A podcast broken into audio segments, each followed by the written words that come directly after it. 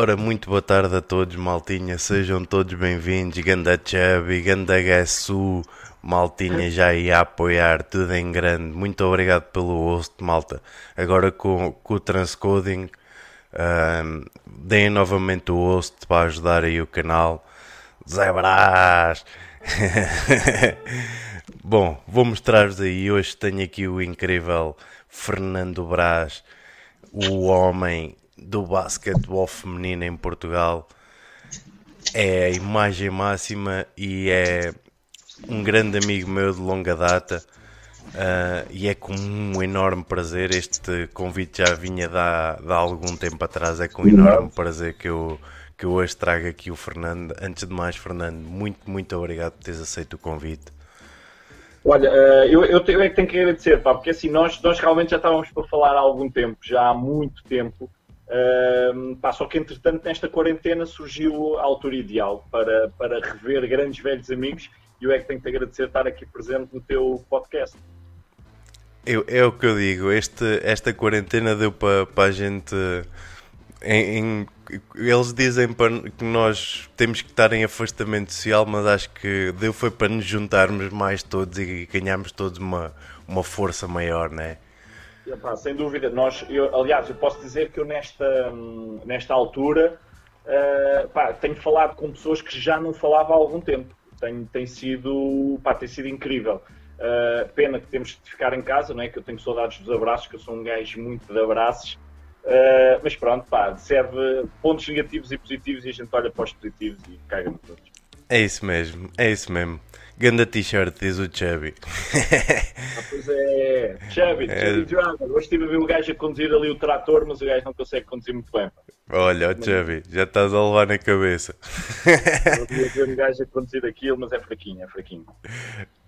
Pronto, olha, está resolvido. Ó oh, Chubby, olha, vai tirar a carta pesados, pesados. Então vamos lá, então começar. Fernandinho, como é que preparaste esta paragem com as tuas atletas e se achas que ainda há competição este ano?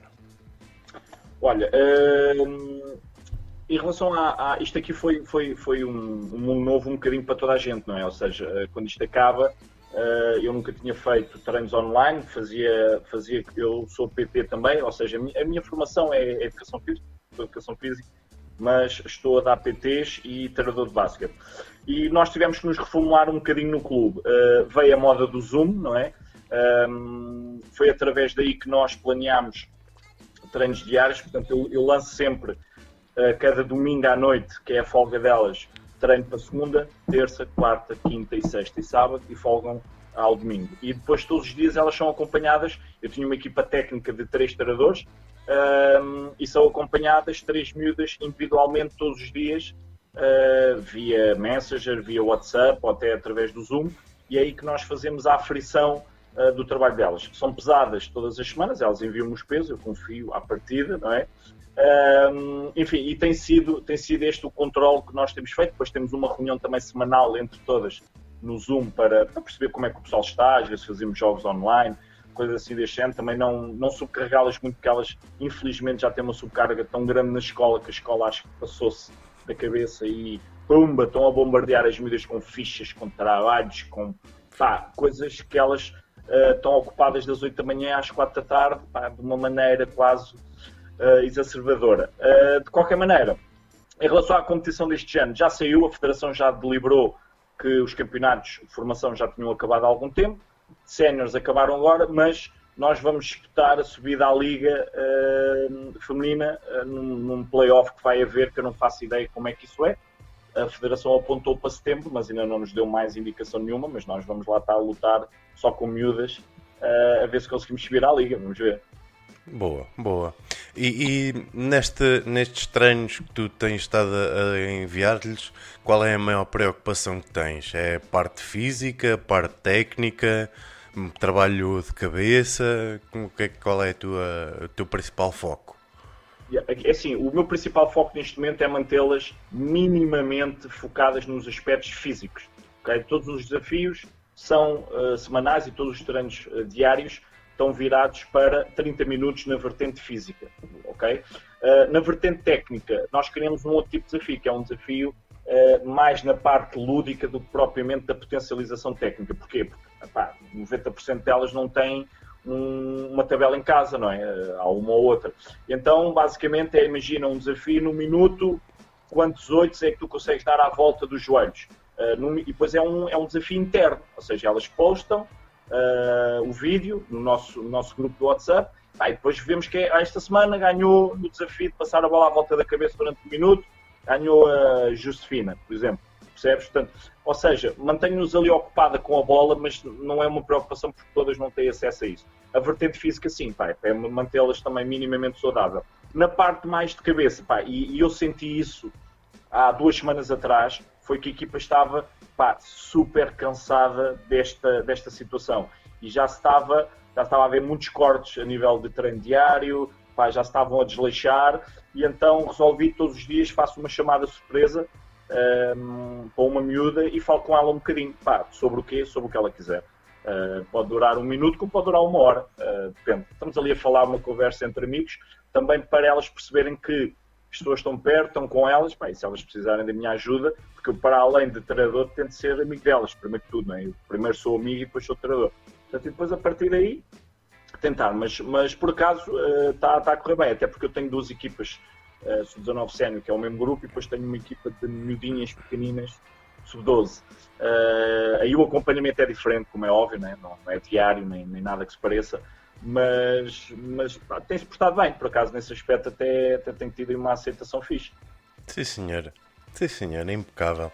Tem, e eu, eu, felizmente tenho acompanhado aí o teu, teu projeto. De onde é que surgiu a ideia do Todos Nos contra o Bicho? Epá, olha, uh, para quem não sabe, é uma, é um, pá, é uma brincadeira. Eu, há muita gente que diz, ah, muita gente já me diz durante o dia, ah, o que é que é o convidado hoje no teu programa? Pá, aquilo, que tudo, não é um programa é, é uma brincadeira que surgiu. Uh, eu um dia estava em casa um, pá, e eu pensei assim: pá, eu vou começar a falar com pessoas que eu gosto, pá, mas gostava de partilhar essas conversas. Um, eu deixo as 24 horas nas minhas histórias só, portanto não, não as gravo. Um, e eu disse: pá, mas gostava de, de conversar com pessoas que eu gosto uh, e que eu conheço e que gostava de. Pá, e entretanto, a minha primeira, a minha primeira convidada, se é por assim dizer, foi uma miúda da minha equipa. Epá, e estamos à conversa, estamos à conversa e começa a haver muita gente a ver o direto. Epá, e aquilo basicamente é uma conversa, sem guião, sem nada. Um, epá, e foi aí. Depois, entretanto, eu estava-lhes a dizer que quando isto acabasse ia correr todo nu na rua uh, uh, contra o bicho, numa manifestação contra o bicho. Epá, e surgiu aí o hashtag Todos Nos Contra o Bicho. Surgiu aí, o pessoal começou, ah, eu também vou correr contigo, ah, eu também vou correr contigo. Pá, e começou aí, foi, foi uma brincadeira que basicamente, neste momento, já pessoas que me enviam já uh, canecas com logo, t-shirts, uh, já vou fazer passatempos que o pessoal está-me sempre a pedir, eu quero uma caneca, eu quero uma t-shirt, e então vou, vou fazer uns passatempos. Pá, e basicamente é uma conversa com o pessoal do basquete, está-lhes a conhecer o outro lado, raramente falo sobre táticas ou ideias ou o que quer que seja, uma conversa de café para dar a conhecer atletas, treinadores, uh, dirigentes, árbitros, uh, um bocadinho de tudo e juntar a família basquetebolística durante uma horita ali à noite, pá, ia beber um chazinho ou de vez em quando misturo no chá mais qualquer coisa. Sim, na caneca dá para misturar coisas. É, eu já ontem dizia, eu estou aqui a beber café, e é, por acaso é café, mas deixo sempre a dúvida. Depois dá, dá, dá para misturar qualquer coisa Epá, e, e estamos à conversa. E depois a coisa acabou por. Já vou em 50. Olha, até tenho aqui no meu caderninho de cábulas, até te posso dizer. Estou com 42 já episódios. É, todas as noites, só, só ao domingo é que, é que vou à missa, como eu costumo dizer, é dia de missa. Uh, descanso um bocadinho epá, e mantenho-me entretido, que basicamente foi esse, foi esse o principal objetivo. Impecável, impecável. Olha, eu digo-te, é para continuar porque eu tenho morrido bastante. E ainda ontem posso dizer que, que aquele vestido da Daniela foi. foi Houve aquilo parecia. Ela, ela descreveu que era algodão doce, parecia algodão doce. Claro, claro. Muito bom. Um beijinho para a Daniela, que depois hei de convidar também para, para participar.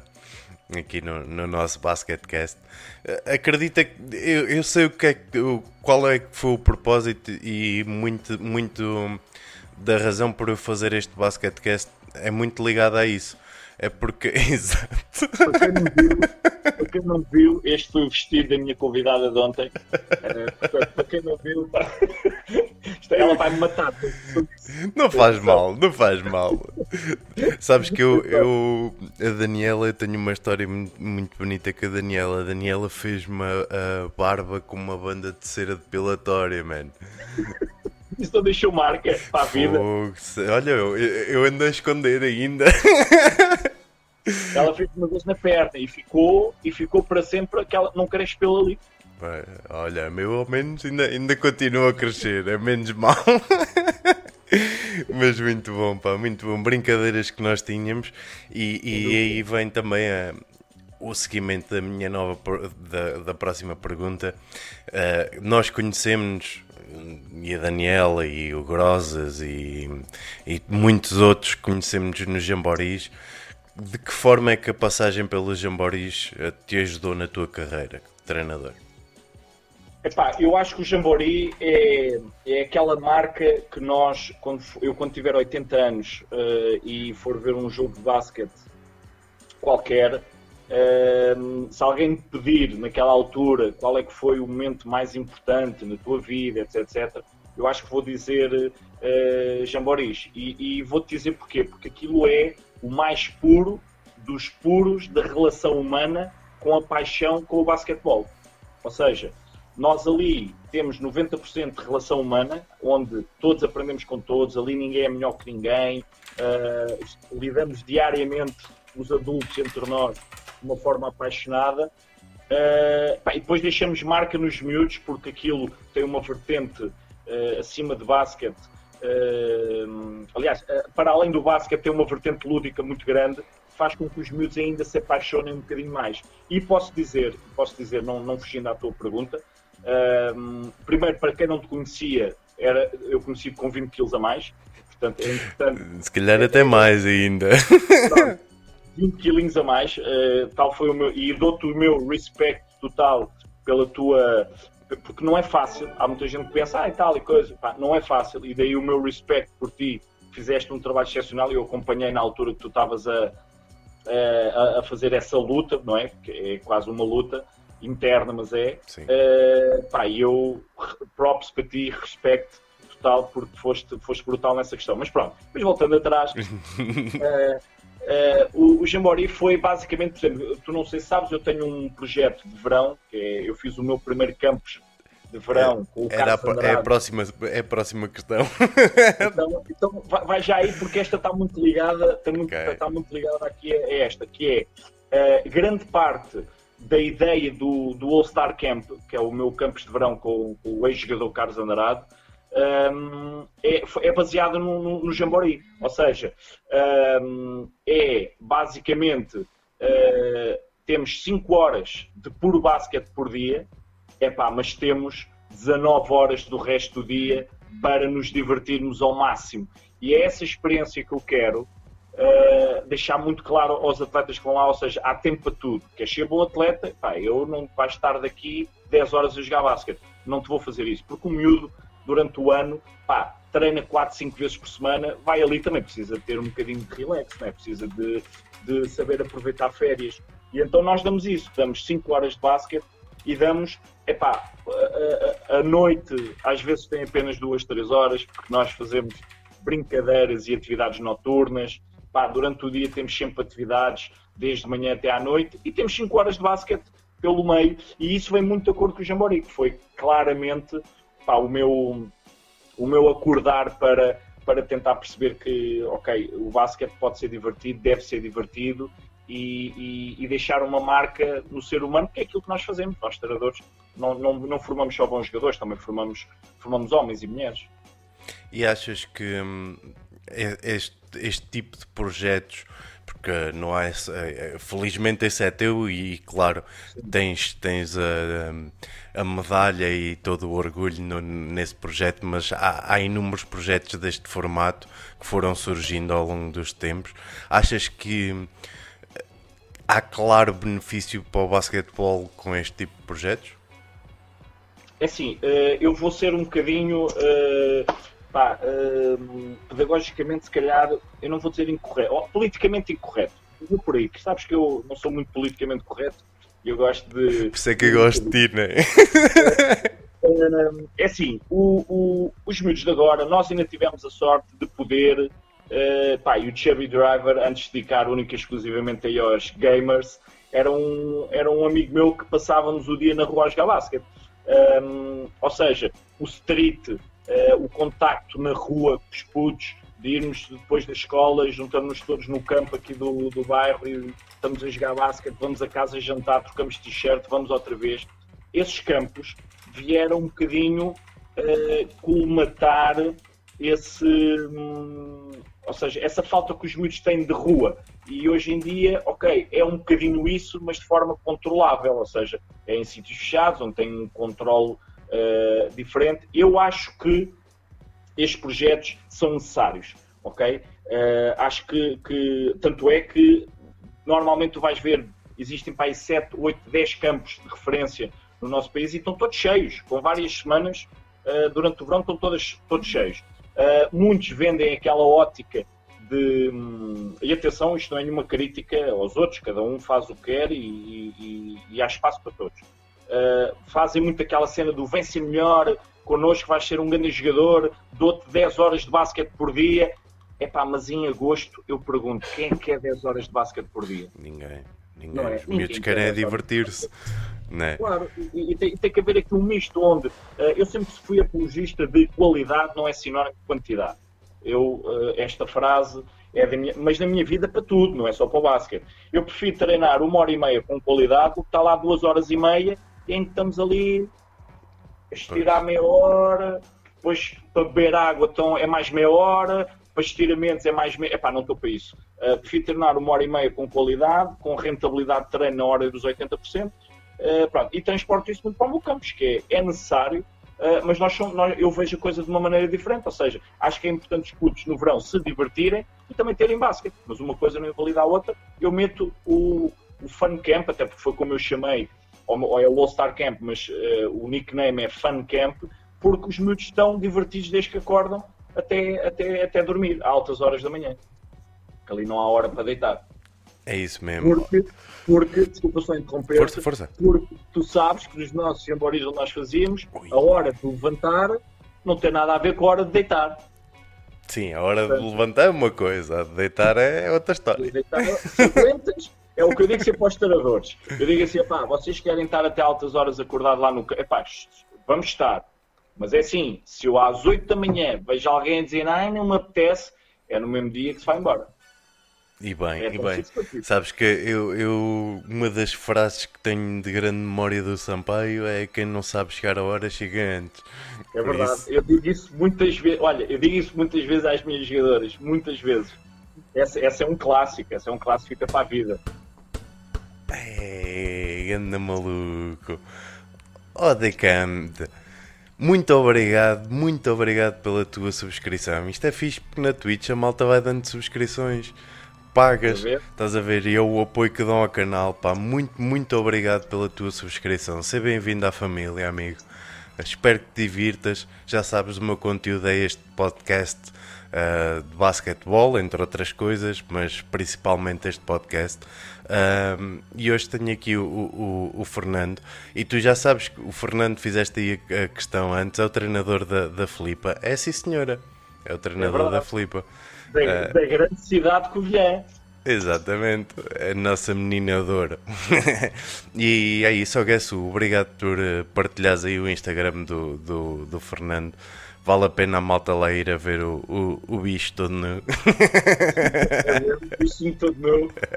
Aqui, se alguém tiver dúvidas, aqui está ele. Exatamente, exatamente. Epá, esse, esse logotipo e essa caneca estão estrondo. Já sabes que tá. vais ter que mudar uma.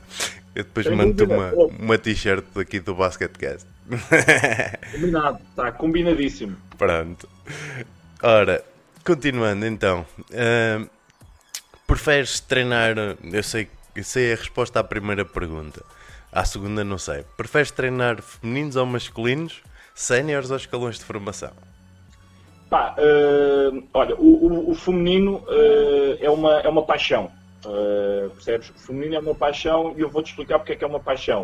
Uh, eu comecei, o meu foco era masculino, normal em todos os treinadores em Portugal, porque, enfim, é, é, a visibilidade é diferente, nós sabemos disso. E, e, eu comecei como masculino, portanto, comecei nessa, nessa ótica. Entretanto, havia uma equipa na altura que eu saio do Benfica, se não me engano, assim, foi um ano em que eu pensei assim, ok, vou tirar uh, um curso nível 2, na altura não tinha, uh, vou estar aqui um ano a ver um bocadinho básico, a aprender, etc, etc, Pá, vou por aí. Entretanto, recebo, tinha recebido alguns convites, nos clubes aqui de Lisboa, pá, mas nenhum, nenhum me deu aquela... Pá, aquela pica, estás a ver, de, aquele projeto, porque não é tanto pelo, pelo fator financeiro, ambos sabemos que não, o profissionalismo é semi-profissional e só dos cinco primeiros ou quatro primeiros para cima. E eu pá, não tive assim muita, muita pica para nada. Entretanto, o clube aqui ao pé da minha casa, que eu moro mesmo aqui ao pé do clube, que é a CIMEC, uh, o Cuspradense, e pá, havia um grupo que ninguém queria treinar, tinha só oito miúdas, uh, pá, e ninguém queria treinar. E o presidente veio ter comigo e disse: Fernando, você mora aqui, pá, é só descer é só descer as escadas, uh, pá, e é mesmo, é mesmo só descer as escadas e todo o pavilhão. Uh, não queres vir aqui, pá, asseguras aqui uma semana de treino e tal. E ele já sabia que eu, uma semana, iria me apaixonar. Claro. E assim foi. Pá, tive 3, 4 anos uh, com essas miúdas, pá, foi um projeto impecável. Fui campeão nacional três vezes, uh, quatro vezes campeão distrital. Uh, tivemos uh, três épocas sem derrotas. Pá, foi, foi um projeto excepcional, porque depois, entretanto, vieram outras miúdas a ingressar no projeto e começámos com 8 e acabámos com 19, 20 por aí. Uh, e foi na altura que, que saí. Uh, portanto, o feminino, respondendo à pergunta concretamente, é claramente a minha, a minha preferência. mas não digo não ao masculino, como é óbvio, né? nem, nem, fazia sentido da minha parte. Em relação aos escalões, pá, eu gosto muito de treinar ao contrário do que muita gente pensa, e isto já foi uma discussão, mesmo no, todos nos controvisos uh, à noite, é uma discussão muito acesa, que é para voltar ao mini basquete depois de muitos anos. Eu gosto de ter contacto com o mini basquete todos os anos. Uh, por isso é que eu este ano fiz questão de treinar uma equipa de sub-12 feminina. Uh, pá, gosto muito. É, é, é tu dizes-me assim, canso-me. Pá, não me canso. É onde eu se calhar vou buscar a energia. Uh, porque é tudo muito puro. É pura alegria por divertimento, basquete no seu estado puro, uh, e dá-me um gozo, dá-me um gozo total. E eu preciso dessa ligação ao mini basquete para, para poder sacar essa energia. Uh, escalão que eu gosto de treinar, eu gosto muito de treinar todos os escalões, muito sinceramente. Uh, sénior ou sub-19 já te dá um bocadinho mais de pica porque tens que fazer outros outro, tens um outro tipo de trabalho enquanto treinador scouting, uh, um trabalho mais tático, uh, apesar das minhas equipas não terem muita, muita questão tática, é mais princípios, mas não vou por aí.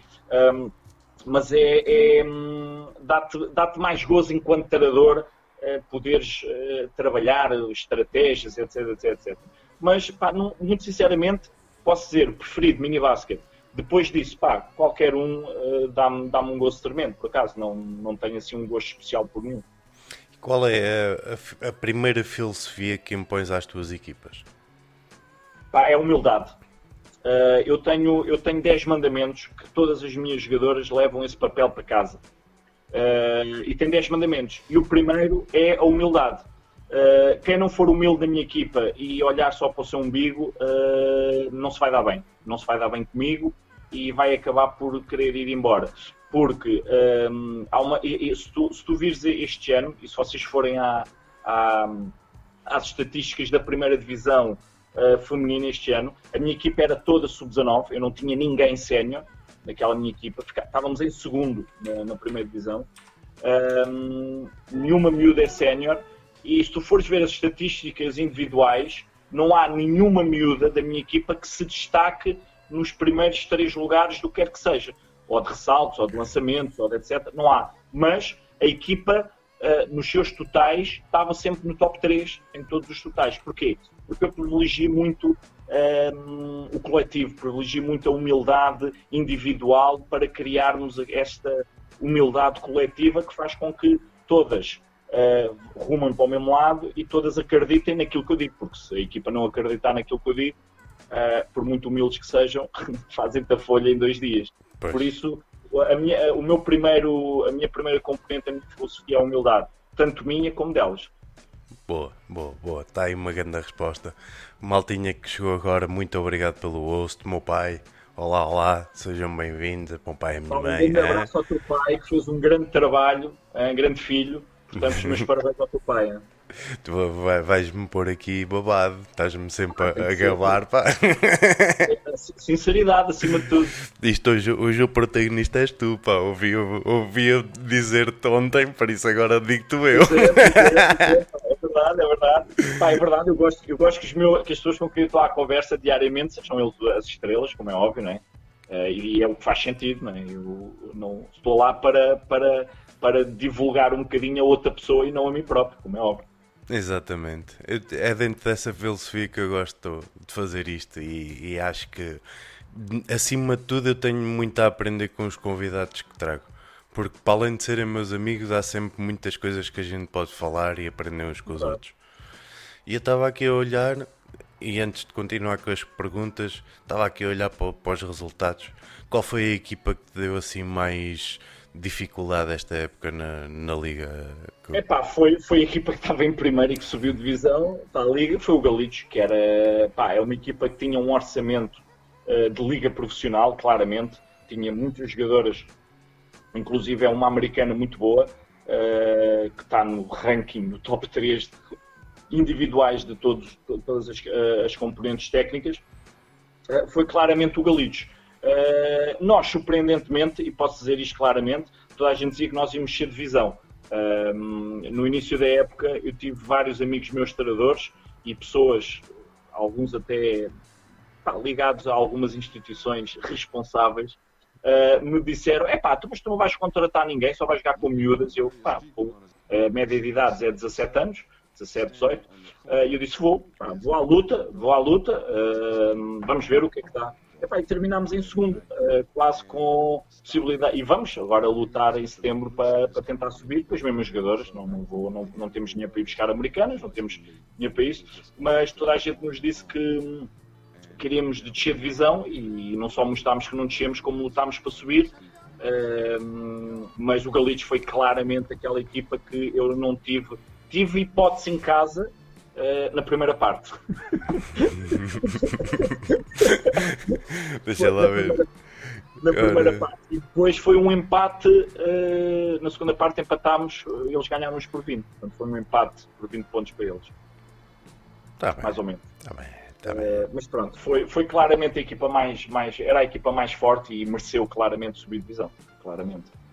Sim, senhora. Maltinha, vocês estão a ver se tiverem perguntas para mim ou para o Fernando. Uh, estejam à vontade, é só identificar-me aí que, que a malta faz aqui a pergunta e falamos um bocadinho de, de do que vocês quiserem também.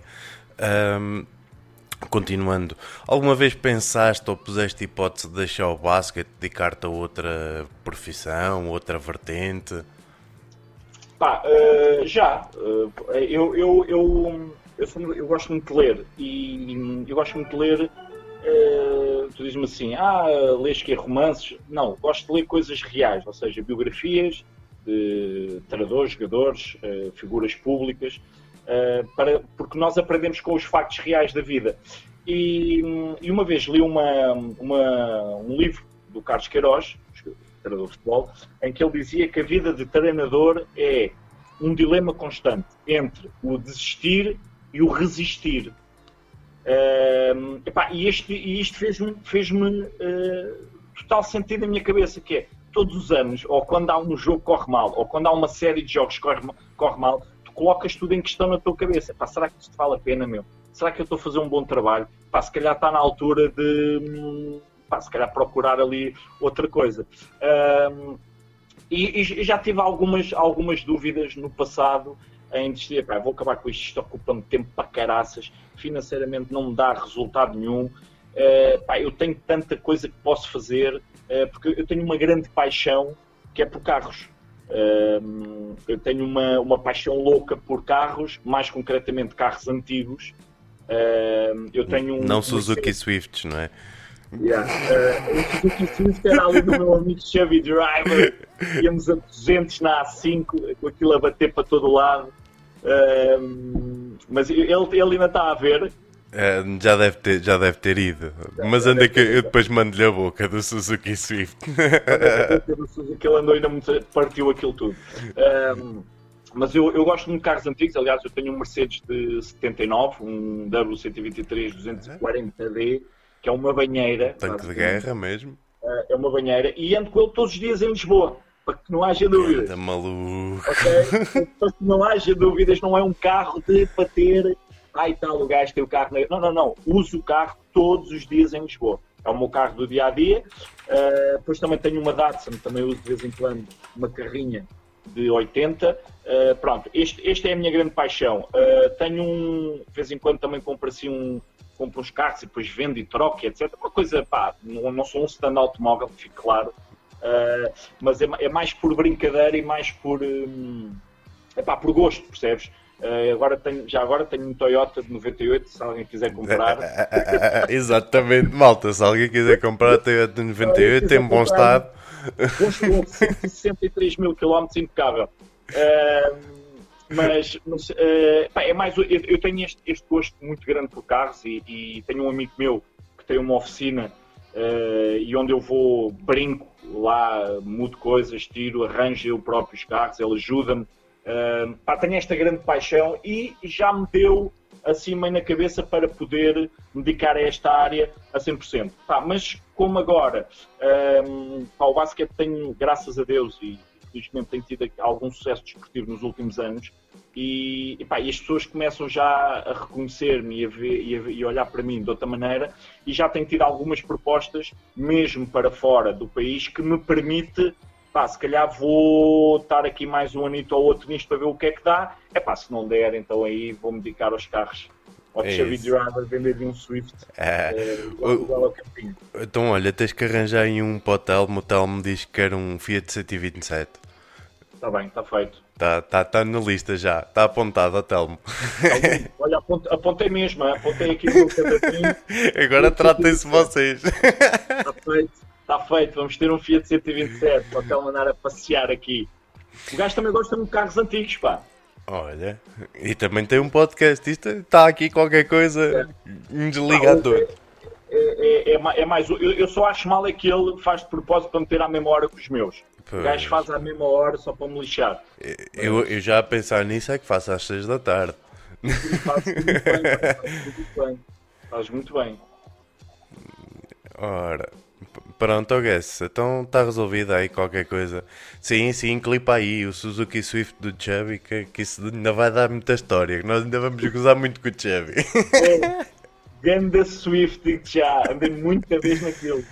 Com caraças se pudesses, uh, que começavas por mudar no panorama nacional e regional do basquetebol?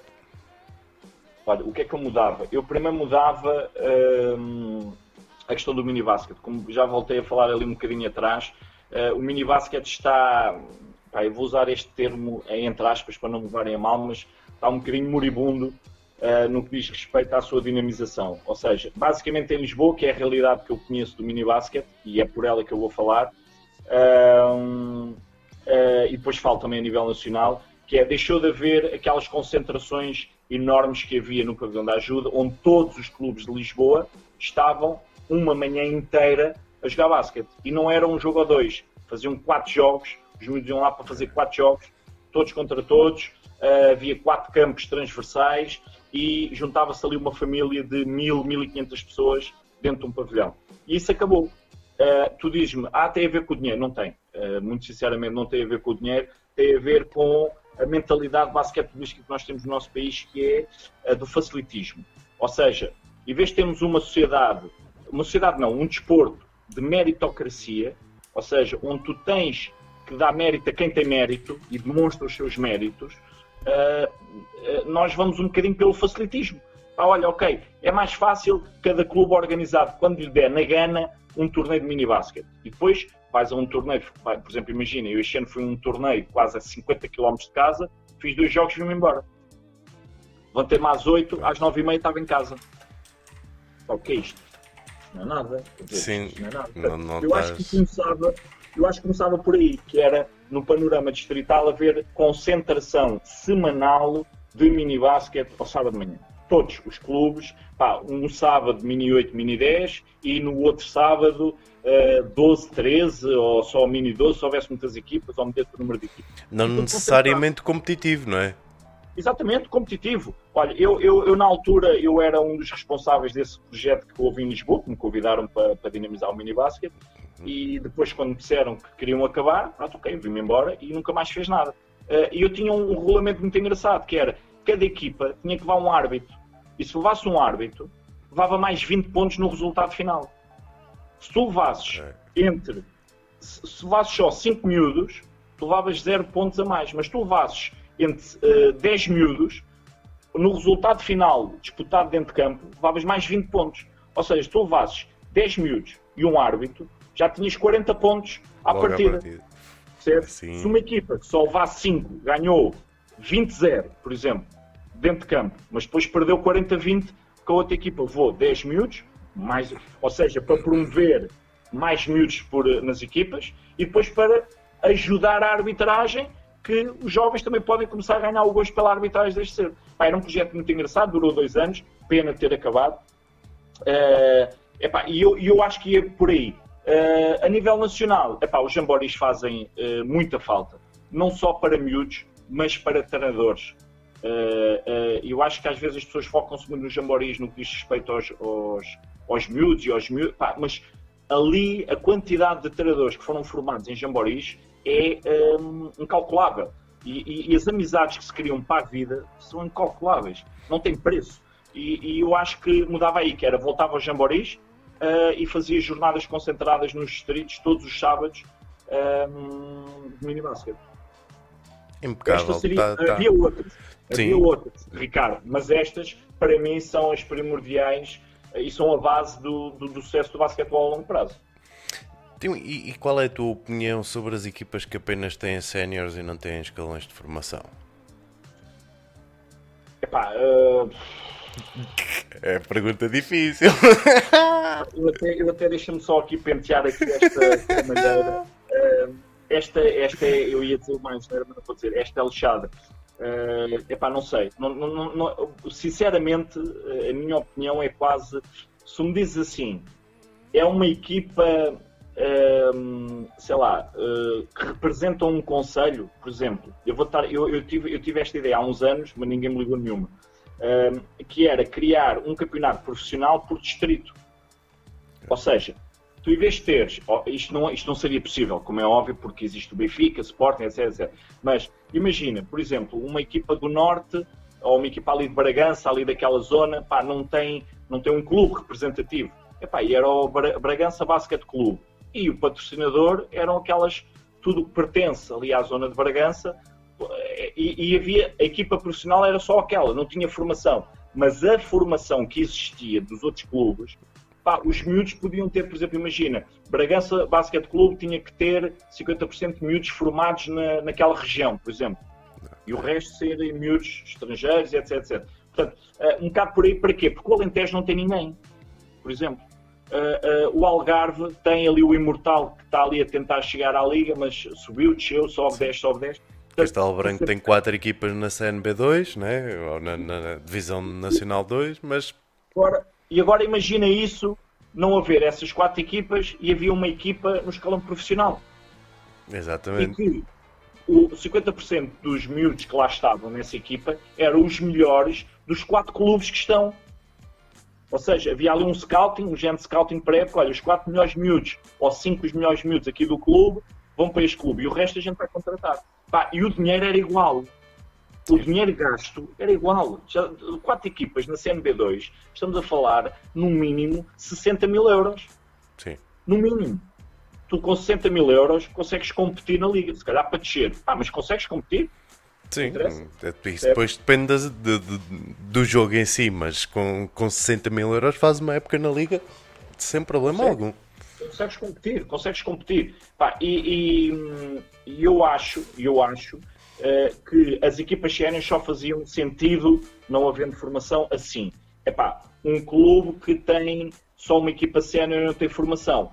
Epá, não percebo qual é que é, não percebo o, objetivo. Epá, ou é uma empresa que o diretor, CEO, gosta de basquete e paga uh, o valor total e tem uma equipa sénior, ok, aí percebo. Pá, tirando isso, não, não estou a ver qual é, que faça, qual é que possa fazer sentido, até porque o objetivo dos miúdos no clube é olharem para cima e perceber, ok, eu posso chegar ali e posso, com o meu trabalho, lutar. É, é, é importante os miúdos olharem para cima e terem, e terem algo que gostem lá em cima. Também se for uma grande porcaria, também esquece lá isso. Ontem, ontem a Daniela falava que, que há um, um, um, afastamento cada vez maior das equipas séniores com, com a formação. Tu concordas com isso? Pá, concordo. Sabes porquê? Porque nós já não estamos a formar jogadores, estamos a formar robôs. Uh, ah, um, e eu vou-te explicar porque é que eu digo porque estamos a, a, formar robôs. Eu sou uma pessoa, desde sempre, e sou um treinador que é uma jogadora que entra dentro de campo uh, um minuto atrasada e não me cumprimente, uh, vai diretamente para casa.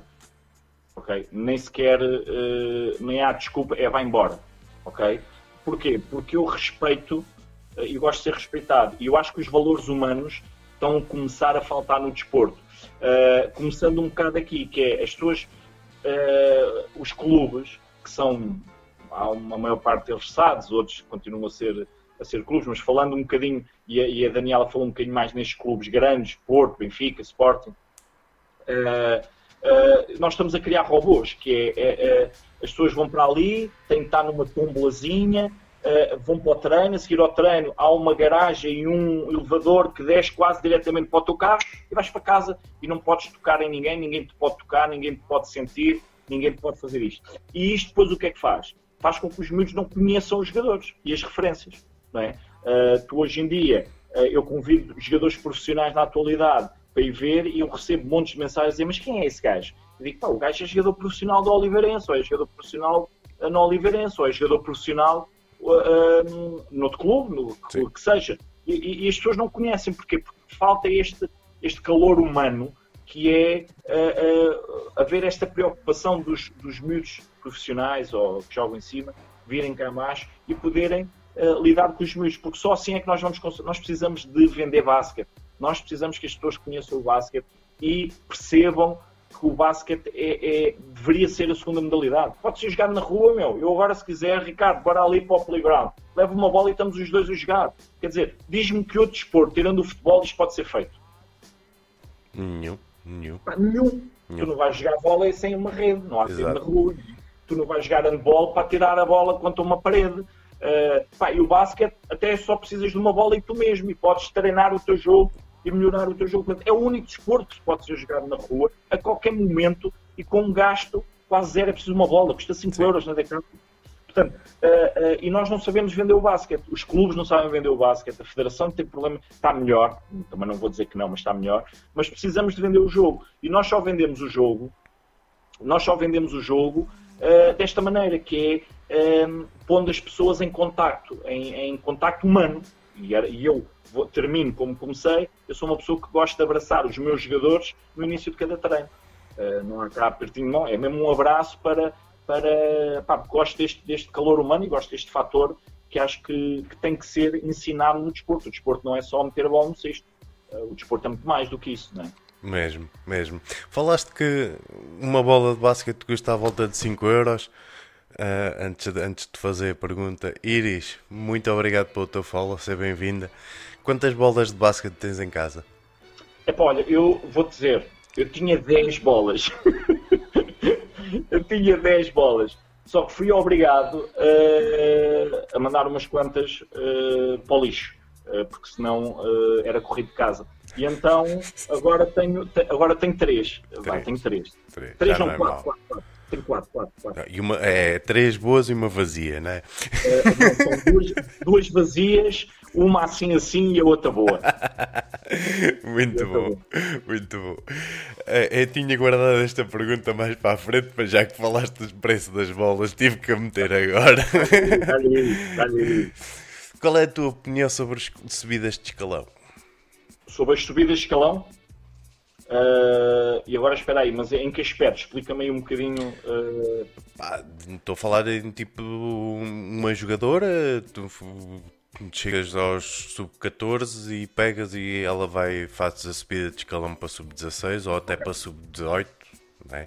Ok. Uh, um, eu, eu, eu, vou dividir isso em dois lados, ok? okay. Concordo, respondendo diretamente à tua questão, concordo, e eu explico-te um bocadinho aquilo que se passa no meu clube, do qual eu sou o coordenador um, que é, eu sou apologista de uh, uh, jogar mais e treinar menos.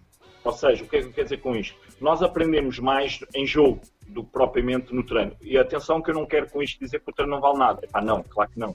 O treino é extremamente essencial, mas um jogador aprende mais a jogar uh, do que a treinar, porque é, é, é, é, basicamente é onde ele é avaliado um, com, com adversários diferentes. Portanto, eu tenho esta minha norma que é jogar aprende-se mais do que a treinar. Uh, logo, e para isso, um jogador, ou jogadora neste caso, no meu clube, faz sempre dois jogos por semana. Dois. Porquê? Por isso é que nós temos equipas B de todos os escalões. Temos sub-14, temos, uh, sub depois temos sub-16B, sub-16, sub-19, sub-19B e temos equipa sénior. Porquê?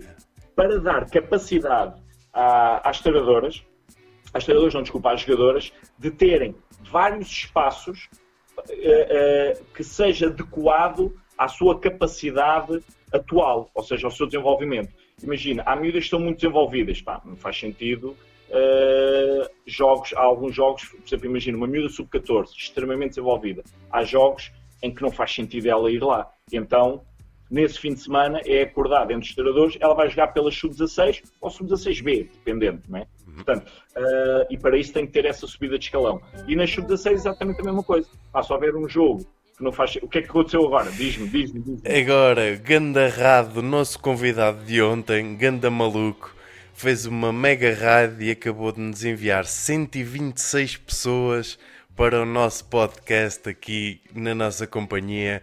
Maltinha, muito, muito, muito obrigado, Rado, ganda maluco. Olá. Sejam todos bem-vindos. Puxem numa cadeira e sentem-se no chão, que hoje temos aí o Fernando Brás, o homem do basquetebol feminino. É pá, ganda Rado, man, incrível. Até, até, até comecei a tremer, man. Até começaste a suar. Ganda maluco, ganda maluco. Oh, Rado, hoje voltámos a bater o recorde, não é? Não chegou ontem. ganda maluco, mano. Sejam todos bem-vindos. É isso, guys. Faz aí o SEO, Rado. Muito, muito obrigado. Muito obrigado aí pelos follows de Crown, Marco Vilela. Pá, eu estou. Estou aqui, eu, eu tenho o coração a bater a mil, pá. Isso é que é importante, meu. Estás a ver? Ouve lá, hein? Só boas vibes, boas energias, traz boas coisas. Mesmo, é mesmo isso. Luís Lopes, o. Epá, e depois tem é com cada, cada nome, Reviagaste, PT, Maltinha. Muito obrigado aí pelos follows, Fabitos. Malta, vocês são incríveis. Ganda rado, mano. Ganda rado, ganda apoio. Vocês partem-me todo aqui ao meio, meu. Partem-me ao meio. É, é, é, por causa dos Angry Birds que tens aí atrás. Se calhar é isso, a malta gosta aqui do, dos bichos. é isso mesmo, o Rado é grande. Rado, se tiveres aí alguma pergunta para fazer ao Fernando, estás à vontade. Sobretudo, o sobre tudo, não tem que ser sobre basquete, pode ser sobre gajas. Exatamente. Exemplo. O Fernando já nos confessou que tem um gosto por carros, por isso podes pôr aí uma pergunta é das tuas carros, das boas. Carros antigos, e é referir que eu tenho um Mercedes W123 240D 1980. E um Fiat 127 para vender ao Telmo. Ao Telmo, e tenho um Toyota Corolla também 98 para vender e uma Datsun. Portanto, uma Datsun, pronto. Malta, se quiser também fazer aí negócio, estás à vontade. Não faças como os outros que andam a dar o MBA e depois são levados. Isto está com cada maluco. Maltinha, sejam todos bem-vindos. Vamos então continuar. Nós estávamos a falar das subidas de escalão.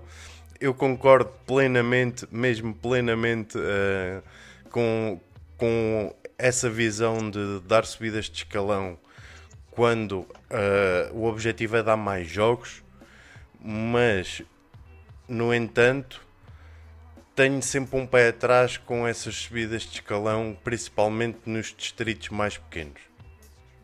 Pá, eu, eu, eu, por exemplo, eh, eh, vamos lá, isto, isto, é como tudo. Tu tens uma arma e a tua arma pode ser feita para quê? Pode ser feita para fazer mal a alguém ou apenas para afastar pessoas ou uma coisa qualquer. E a subida de escalão é quase como isso. Esta comparação é completamente estúpida, mas é para tu perceberes que pode ser uma boa coisa ou pode ser uma má coisa. Depende de quem a utiliza. Se tu utilizares uma coisa para fazer bem ao miúdo e ao desenvolvimento dele, pá, vamos embora, vamos aceitar isso. Epá, se for para campeonitos e ganhar jogos e subcarregar o miúdo, etc., epá, isso eu já não posso concordar, como é óbvio. Portanto, eu acho que pode ser uma boa coisa e uma má coisa depende sempre das pessoas que, do objetivo com que eles fazem isso. Portanto, isso aí é, é certo. Agora aqui a pergunta do grande Rado Weasel. As gajas aceitam bem palmadinhas no rabo? Aquela palmadinha é. da praxe para dar a força? Epá, uh, entre elas aceitam. Uh, minhas, epá, eu posso dizer que às vezes sai, tipo do género, pá, e tal, pau, sai, pá, mas não, não, é, não é usual, não. Nem, nem uh, recomendável. nem recomendável, né? nós, nós treinadores também temos de ter esse, esse cuidado, pá, mas às vezes, e confesso que às vezes não é, não é por mal, pá, um gajo às vezes está tipo naquela, ia boa, boa, boa e tal, pá, e às vezes dá um toque ao outro, mas não... O tapinha não dói, né? Sabes que agora que ninguém nos ouve, estão só 81 pessoas a ver isto. Uh, havia um treinador no distrito de Castelo Branco que toda a gente sabia que ele fazia sempre isso, quer com rapazes, quer com raparigas, e a malta já se ria à espera que ele fizesse isso, já ficava tudo. Ah? Ah? E não vou dizer quem é, que é para ninguém me levar a mal. Convém, convém, convém. Tem outra pergunta aqui que eu costumo fazer aos meus convidados, que para a malta do basquete é muito aquele, aquele bocado de carne está metido nos dentes que Sim. não consegues tirar. Qual é a tua opinião sobre o desporto escolar em Portugal? Pá, o desporto escolar, hum, sabes o que é que é estás no deserto e vês uma miragem?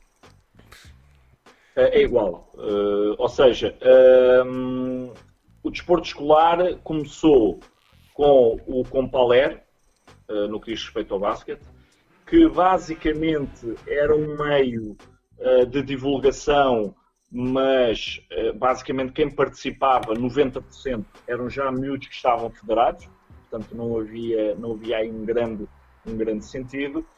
e atualmente eu nem sei o que é que está a passar nas escolas, é o NBA Júnior que veio aqui veio aqui, eh, enfim, eh, eu já assisti a algumas atividades e fui convidado já em alguma, uma delas em Castelo Branco, curiosamente.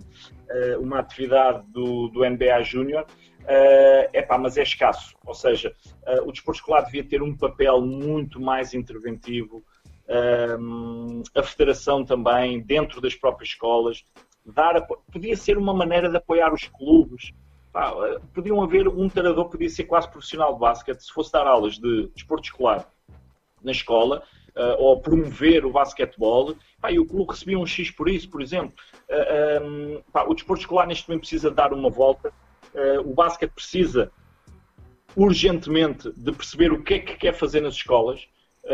Porque senão nós neste momento se calhar já somos que a, a, quinta modalidade, se calhar já estamos atrás do hockey, do handball, do futsal é? do futsal, portanto devemos ser para aí a quinta modalidade no país, epá, e nós não podemos ser aqui. Eu até dou de barato o futsal, porque nós somos um país de futeboleiros.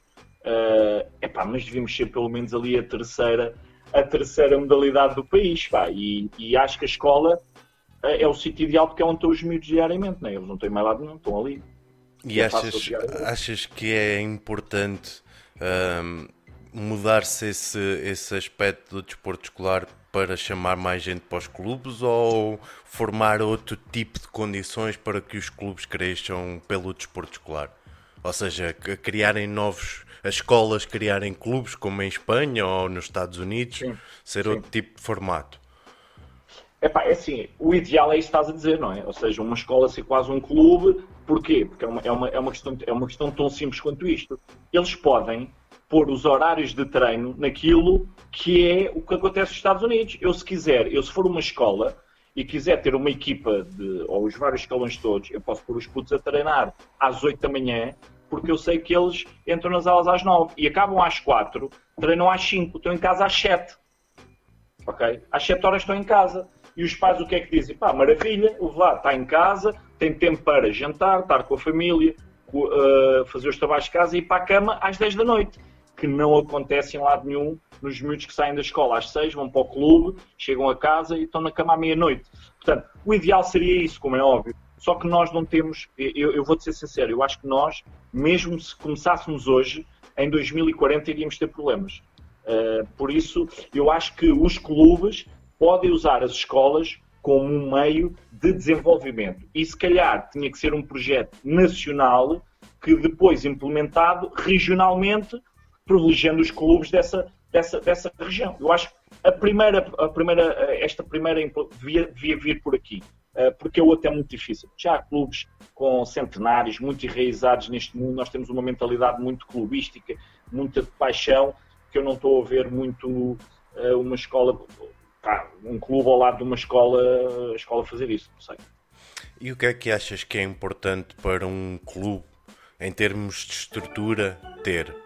Ou seja, é, será a identidade? Será a ligação com, com os jogadores? É, se tu, se tu fores dirigente de um clube, eu não sei se tens algum, algum não, papel não, não. Uh, ou se já tiveste, mas qual era aquele, aquele ponto que tu focavas mais na, para o clube?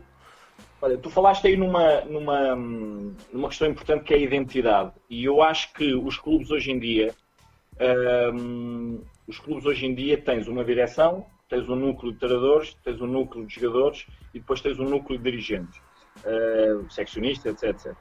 Um, os clubes são muito voláteis. Um clube, os treinadores não ficam internamente na, no clube, os jogadores não ficam internamente no clube, portanto há sempre aqui uma remodelação de 5 em 5 anos, nada é igual. Uh, e eu acho que o principal para um clube é a sua identidade.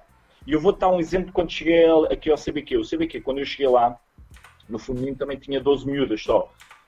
Um, pá, era, não tinha feminino, pediram-me para ajudar a dinamizar o feminino e, entretanto, já, graças a Deus, temos os escalões todos, montes de miúdas, uh, montes de campeonatos distritais e nacionais, graças a Deus. Um, mas sabes o que é que eu fiz? A primeira coisa que eu fui lá, gastei do meu dinheiro 125 euros, 126 euros, nunca mais me esqueço, e mandei fazer uma faixa em uma lona de uma ponta à outra da linha lateral do pavilhão a dizer Inferno Laranja. E a identidade que eu quis transmitir ao clube é que nós vamos à luta, meu. Há clubes com mais dinheiro que nós, melhores jogadores que nós, mas o pessoal que entra aqui dentro tem que sentir algum medo, tem que sentir receio. Nós vamos lutar, se calhar não tanto pelo talento, mas pela vontade, pela humildade, pela garra, pela atitude. E esta identidade criou-se no clube e agora é muito, eu posso me ir embora amanhã, uh, outros treinadores podem ir embora, que esta identidade já está no clube, que é a identidade da garra, da luta, do ir até ao fim, de lutar até ao último segundo. Uh, eh, um, ehm, como é, que, que, é aquilo que eu, que eu tento mostrar às minhas miúdas. A gente estamos a ganhar por 40 e não quer saber. Lutamos até ao fim, porque é uma questão de respeito pela outra equipa. Estamos a perder por 40. Pá, também vou lutar até ao fim por respeito à outra equipa que me está a ganhar. E, e eu acho que o mais o, o, o, o, ideal para um clube é a sua identidade. Se tu não crias uma identidade, aquilo vai andar à mercê das pessoas que vão aparecendo. Uh, um, epá, e isso é volátil, tanto pode ser bom como pode ser mau. Portanto, eu acho que o principal é criar uma identidade e que depois as pessoas que vão para lá sabem para o que vão. Não é para, ah, eu vou, se calhar vou para ali, não sei muito bem. Não, eu vou para ali, eu sei, sei qual é a identidade daquele clube. Eu acho que é isso que faz falta aos clubes, é esta identidade muito clara e explícita para os jogadores. Sim, senhora, sim, senhora. Nós comentámos essa faixa em 2015, diz aqui o Paris. Fomos lá no Campeonato Nacional, grande jogo e uma grande época do Unidos. É? Estás a ver? Estás a ver? Unidos, Até Os comentam a faixa. É, é verdade, é verdade. Eles, eu, eu, lembro perfeitamente, tinha uma, tinha uma, uma equipa muito engraçada um, e foi, foram grandes jogos, quer lá, quer cá, foram, foram grandes jogos.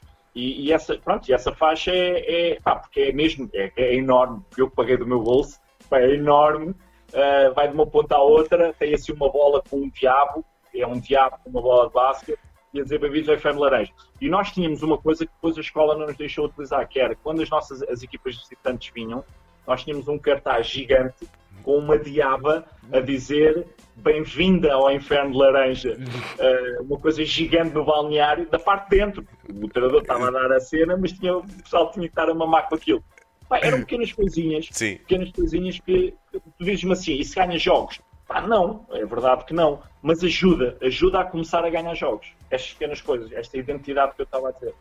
Sim, senhora. E em termos de treino, o que é que te focas mais, o que é que te dá mais pica de treinar? rentabilização do treino. Eu sou coordenador do clube e chatei isso aos treinadores. Eu odeio, odeio quando eles, uh, os treinadores às vezes dizem, ah, vamos beber água. Epá, e demoramos 3 minutos a beber água. Eu faz-me comichão interno. Ou seja, eu dou 30 segundos para beber água e se estiver bem disposto. Quem não vier nos 30 segundos, cada segundo é um suicídio, cada segundo de atraso. Portanto, a minha primeira preocupação é a educação a treinar, é educar as minhas jogadoras a treinar. Regras muito simples, como tu disseste muito bem aqui no início deste podcast, quem não sabe chegar a hora, chega antes. Uh, uh, Obrigá-las a trabalhar, a ter este sentido de trabalho, sem ser eu a mandar, de vir antes. Se tem uma lesão, vai fazer um reforço dessa, dessa lesão. Se tem um problema no drible, se pode vir antes, vai fazer um trabalho de drible. Uh, se é um problema de força, vamos fazer um trabalho de força. Portanto, a, a responsabilização para mim é, é, importante. A dinamização do treino para mim é primordial. E uma das minhas obrigações é que eu nunca faço um treino igual. Ou seja, eu dou cerca de 150 treinos, por média, mais ou menos por época, uh, nunca repito um treino. Uh, é a minha, é a minha, o meu compromisso para com as minhas jogadoras é não repetir treinos, mas cada gotinha de suor das minhas jogadoras pertence a mim, é meu. E quem não o der, quem não der o litro, eu convido sempre a ir para casa, como já convido várias jogadoras a dizerem, pá, hoje não é outro dia, vai descansar, uh, amanhã é outro dia, pá, é melhor para todos. E pronto, e às vezes, mas, mas para mim o treino, uh, na minha filosofia é essa, é a rentabilização do treino. Se eu tenho uma hora e meia, é uma hora e meia que vou treinar a sério e rentabilizar ao máximo. Pouco tempo de descanso, ou nenhum, sempre que eu falo para explicar uma coisa, elas têm que estar a fazer uma atividade, uh, atividade física, seja um agachamento, seja um estar numa posição de qualquer coisa. Portanto, eu dinamizo muito, muito esta parte. Em relação à vertente técnica, pá, eu gosto muito do lançamento, gosto, perco muito tempo no lançamento. Ok. Que característica gostas mais e procuras nas tuas, que as tuas atletas tenham ou desenvolvam? Pá, garra. Garra. Baratas, sangue de barata comigo não, não dá. Sangue de barata, uh, pá, uma jogadora que vai lá naquela de ah, eu agora não sei se me apetece, pá, não, não, não, consegue, nem ela consegue treinar comigo, nem eu consigo treinar com ela. Portanto, uh, graças a Deus até agora tive poucas uh, com, esse, com, essa, com esse perfil e as jogadoras que também neste momento procuram o CBQ também sabem um, ehm, o que é que vão encontrar e ao que vão. Tal como eu disse anteriormente, a tal identidade, identidade do clube, identidade do treinador e sabem que eu pá, procuro jogadoras extremamente aguerridas dentro de campo, quer, quer ofensivamente, quer defensivamente. Portanto, esta é a minha primeira, a minha primeira, a minha primeira característica que eu gosto na, nas minhas jogadoras. Uma pergunta difícil. Isto agora que ninguém nos está a ouvir. E é entre homens, como é que tu lidas com períodos e essas alterações todas das gajas, né? O rendimento em treino é complicado, não é? É, é, é, e é uma é, é, essa pergunta até é importante. Muita gente às vezes uh, uh, olha para estes problemas, não são problemas, mas questões femininas com tabus, epá, eu não tenho problema nenhum. E eu posso dizer aqui de forma aberta, sem problema nenhum, que eu tenho uma tabela onde todas as miúdas me dizem quando é que mais ou menos veio o período. Porquê? Uh, é uma conversa aberta que eu tenho com todas, e atenção, já estou a falar ali de sub-16, sub-19, sénior, em que eu claramente pergunto: o período é algo que te influencia a nível do treino, fisicamente ou psicologicamente? Pronto. E ela depois responde: pá, olha, não, ou sim, isto afeta-me, fico cheio de dores. E então, normalmente, eu tenho a preocupação de saber em que dias é que elas têm esse, o, o período ou a fase mais dura do período, em que, se a afetar muito, faz um treino específico, não fica em casa. É importante referir isto não fica em casa. Uh, temos lá umas bicicletazinhas no clube, ela vai para lá, faz uma hora e meia de bicicleta, está a ver o treino, está com os colegas. Pá, se não influenciar fisicamente, é pá, treina normalmente, nem, nem é uma preocupação para mim uh, essa questão. Portanto, mas é importante os treinadores saberem os timings em, em que as coisas acontecem, como eu te disse, eu, eu, eu, gosto de controlar tudo, eu controlo tudo no processo de treino, tudo, adoro. Uh, é a minha parte. Uh, gosto, é, é, de mim, gosto de controlar tudo. E o período é uma das coisas que eu controlo no, no género feminino, que é uh, saber onde é que eu posso, uh, com quem. Há miúdas que, para isso, ter o período ou não ter, dá-lhes igual, não é? Outra coisa, há miúdas que, pá, fisicamente têm mesmo muitas dores. Pá, então imagina que escalha num dia de jogo. pois. Né? É, é, é, eu sei que aquela jogadora naquele dia, se calhar, não vai render tanto. Então a minha estratégia, se calhar, vai ter que ser ligeiramente diferente. E, e isto também me ajuda como treinador. Portanto, isto não é não é um controle estúpido, é apenas para eu poder também potencializar não só a equipa, também como, como a jogadora, né? mas, mas faço esse controle, sim. E muito bem, e muito bem. Olha, uma pergunta aqui do Mr. Pax, uh, que é uma pergunta que dá para qualquer modalidade e emprego. O que é que fazes, ou o que é que fazem, para obter uh, consistência diária, mesmo quando não há vontade de estudar, treinar, de jogar? essa, essa, essa, essa pergunta é, é, é, boa e eu vou, eu vou dizer porquê. Porque isto acontece, isto, uh, imagina, tu num universo de 16 miúdas a treinar, nem tu, as 16 não estão a top.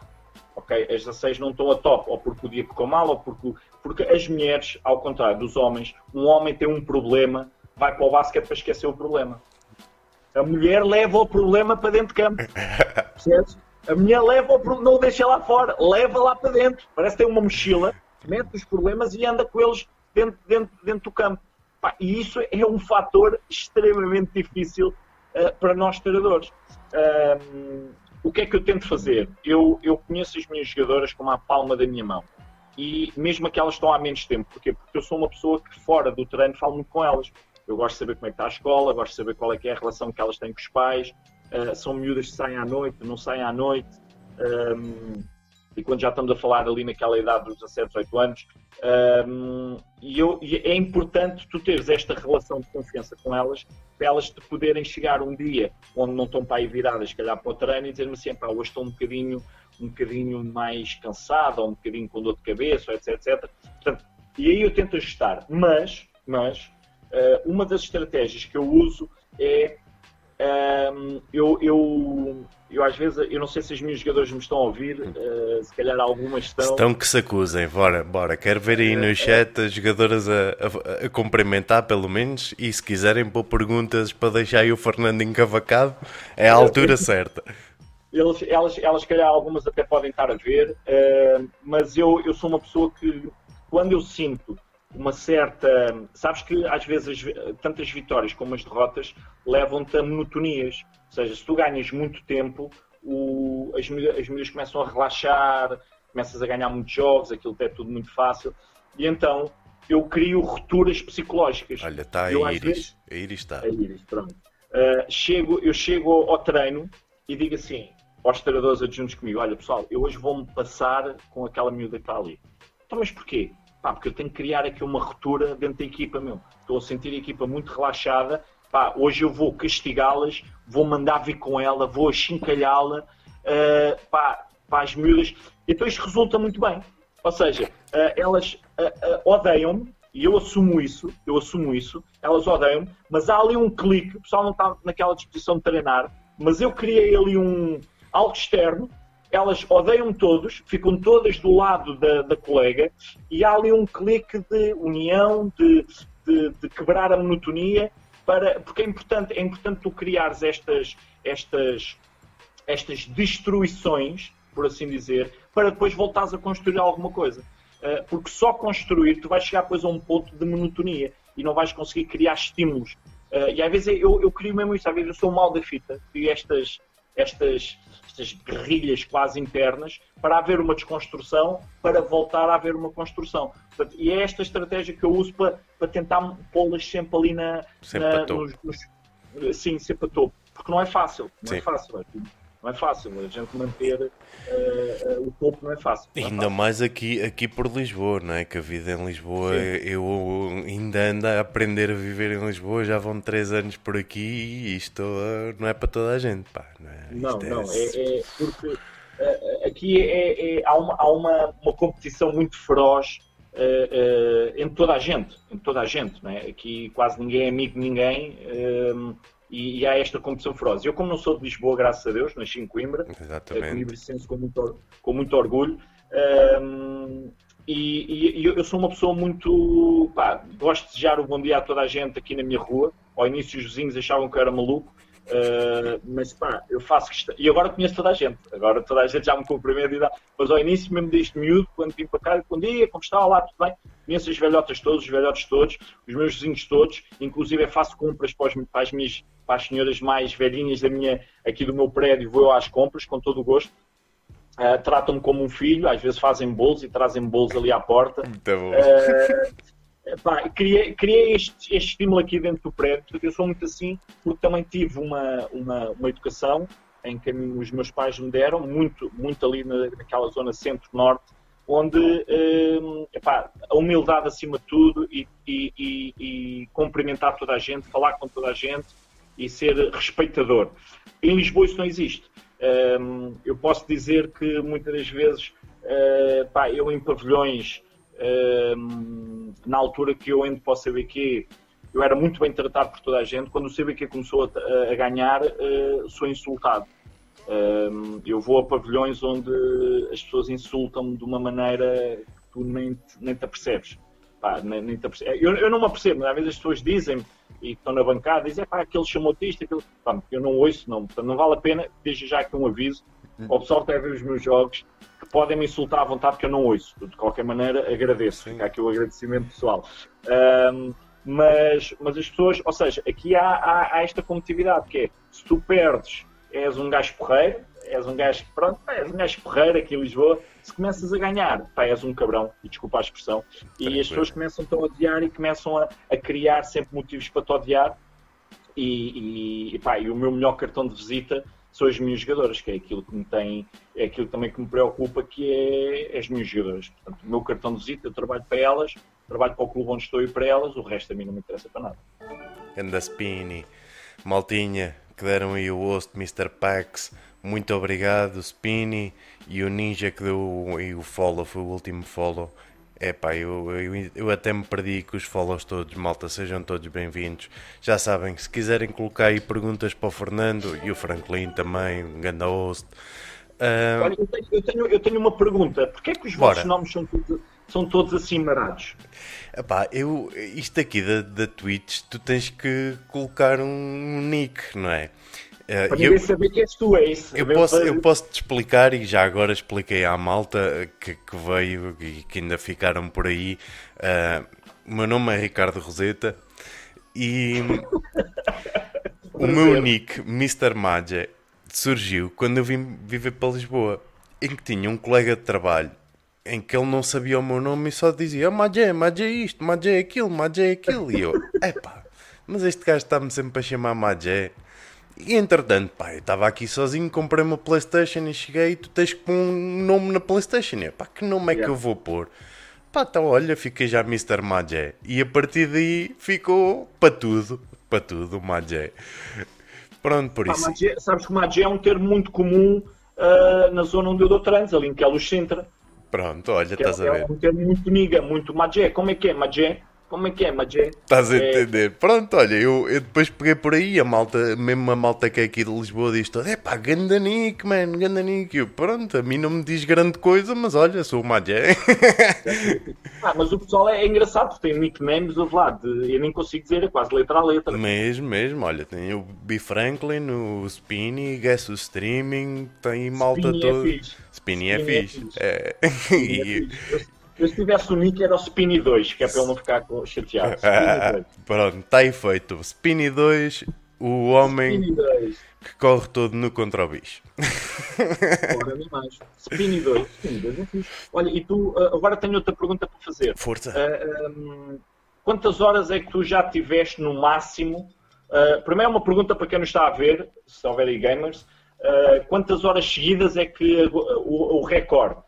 Quantas horas seguidas? A fazer em, em direto ou a jogar uh, alguma coisa? Epá, é indiferente, não tem que ser em direto. Pode Epá, porque em, em direto eu nunca, nunca hum, fiz mais do que duas horas e um quarto, até porque é uma coisa bastante cansativa, há muita coisa a acontecer ao mesmo tempo, ainda estou a aprender, como é óbvio, uh, e, e, e, para mim acho que não faz grande sentido esticar muito mais. Há aí malta que faz 7, 8 horas, 10, 12, 24, já vi maluqueiras dessas.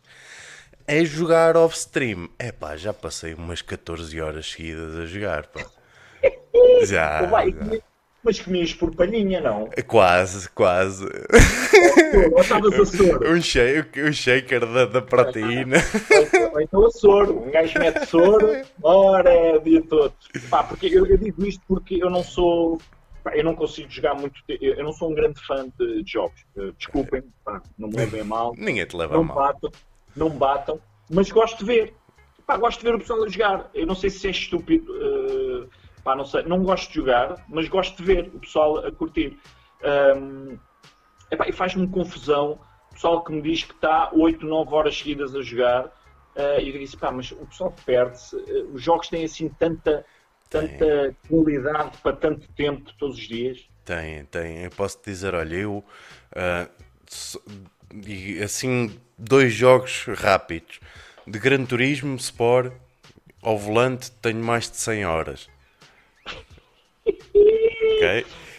Povo, eu, sabes o que é que tu vais fazer? Aponta isso tudo e desculpa interromper. E quando estiveres a morrer, quando fores velhinho a morrer, vais pegar no caderno e dizer assim: fosse, perdi dois anos da minha vida a jogar GT. Mas ganhei em divertimento, pá. Pronto, está feito. Se calhar ganhaste alguns anos a fazer isso. Perdeste dois, mas ganhaste mais quatro.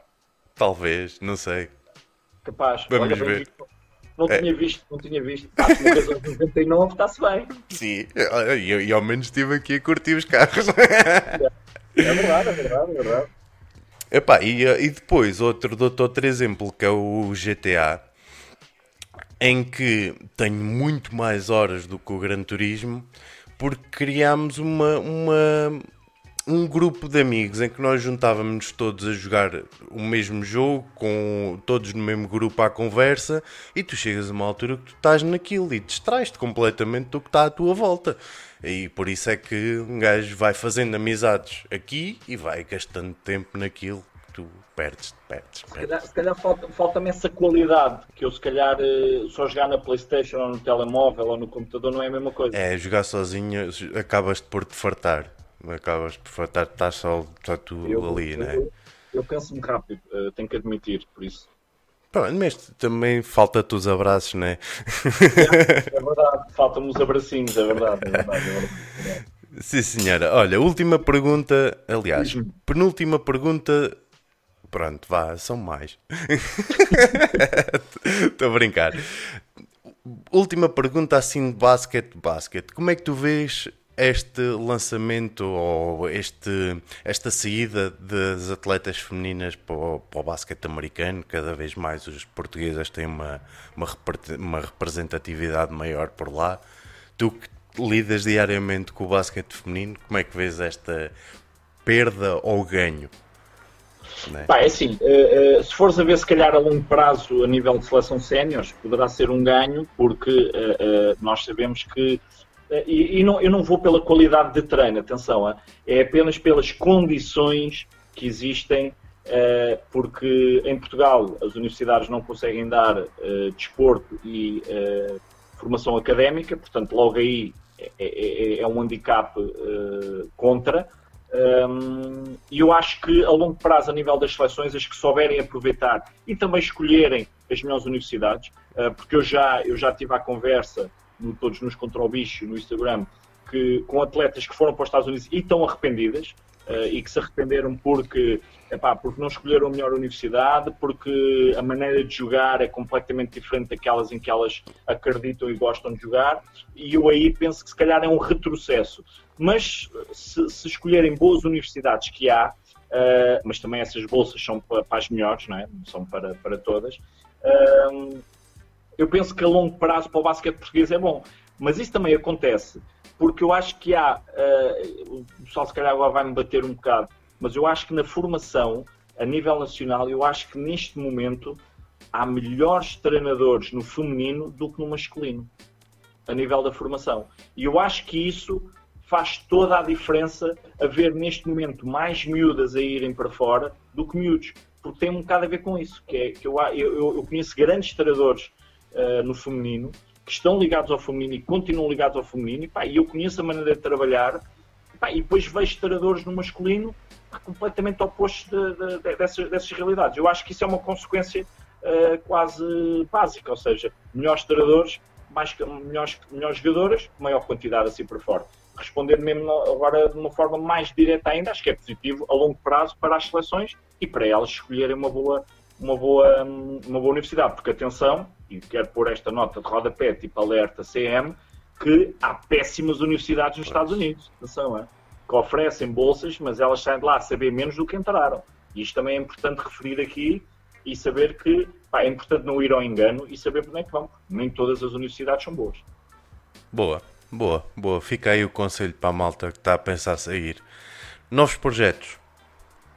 Olha, uh, tenho o All-Star Camp, pá, que este ano, este ano começámos o ano passado, mas foi assim um bocadinho de. de, de foi um, pá, uma maluqueira que me surgiu, entretanto, com o Carlos Andrade, com o jogador que terminou a carreira no Benfica. Uh, epá, e este ano tínhamos um projeto muito engraçado que era agora na Páscoa irmos a Madrid, uh, onde íamos partilhar, ver jogos da, da, Liga, da Liga ACB, da Liga Espanhola, íamos estar. Uh, uh, num, num, treino do Real Madrid. Uh, já tínhamos os, os miúdos e as miúdas uh, prontas, já, estava tudo, tínhamos carrinhas alugadas, tínhamos viagens pagas, tínhamos tudo. Uh, epá, isto que o bicho fez com que nós não pudéssemos, não pudéssemos ir. Uh, tínhamos agora o campus de férias agora em, em julho, vamos lançá-lo para, para agosto, uh, vou lançá-lo para agosto, um, e, pá, e, é algo que eu quero muito que dê certo, porque, porque acredito muito acredito muito neste formato fun camp, ou seja, treinar basquete e, e, e divertir-nos ao mesmo tempo. Com, com, muitas, acredito muito neste conceito e tanto é que os miúdos, os cerca de 70 miúdos que nós tivemos no verão passado, todos eles uh, querem voltar este ano, portanto temos logo à partida isso assegurado. Se o fizermos será em Castelo Branco. Boa, portanto, boa. Será, será uma albergaria à velha, é assim que se diz, não é? Ok, sim.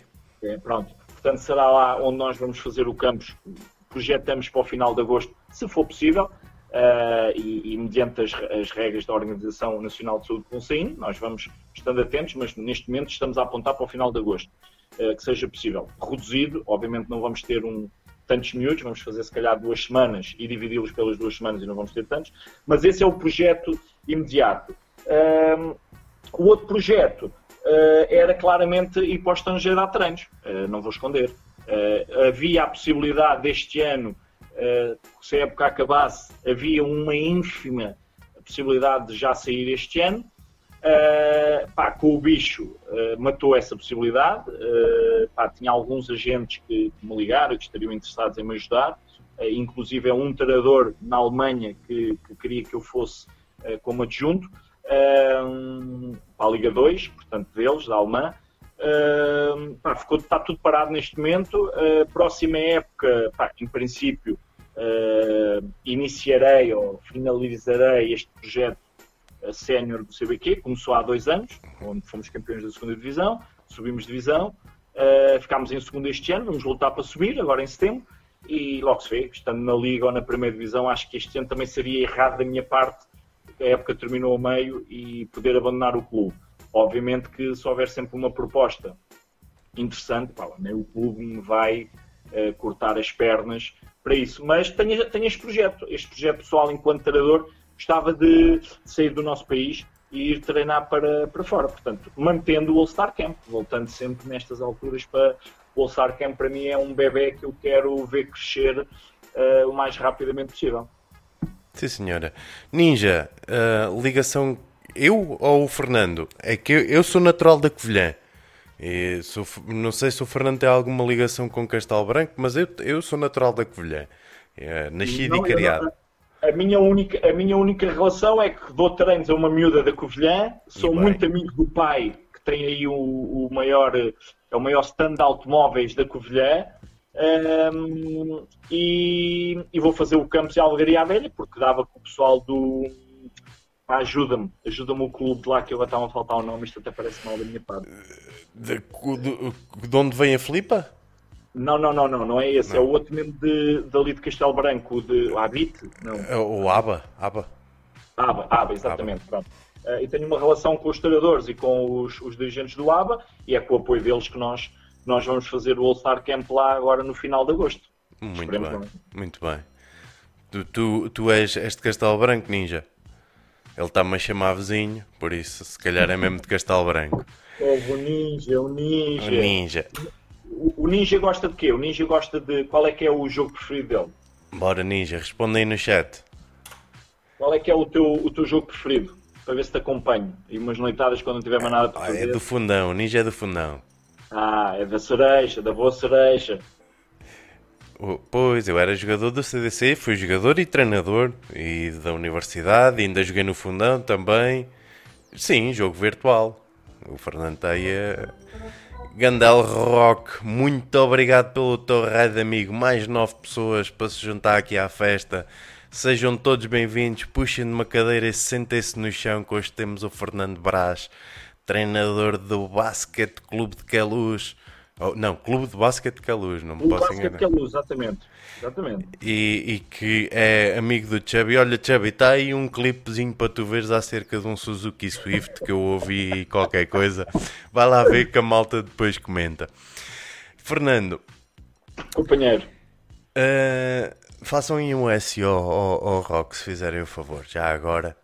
Uh, é muito fácil perguntar e anda-se nas bocas da internet a falar do The GOAT, The Greatest of All Times.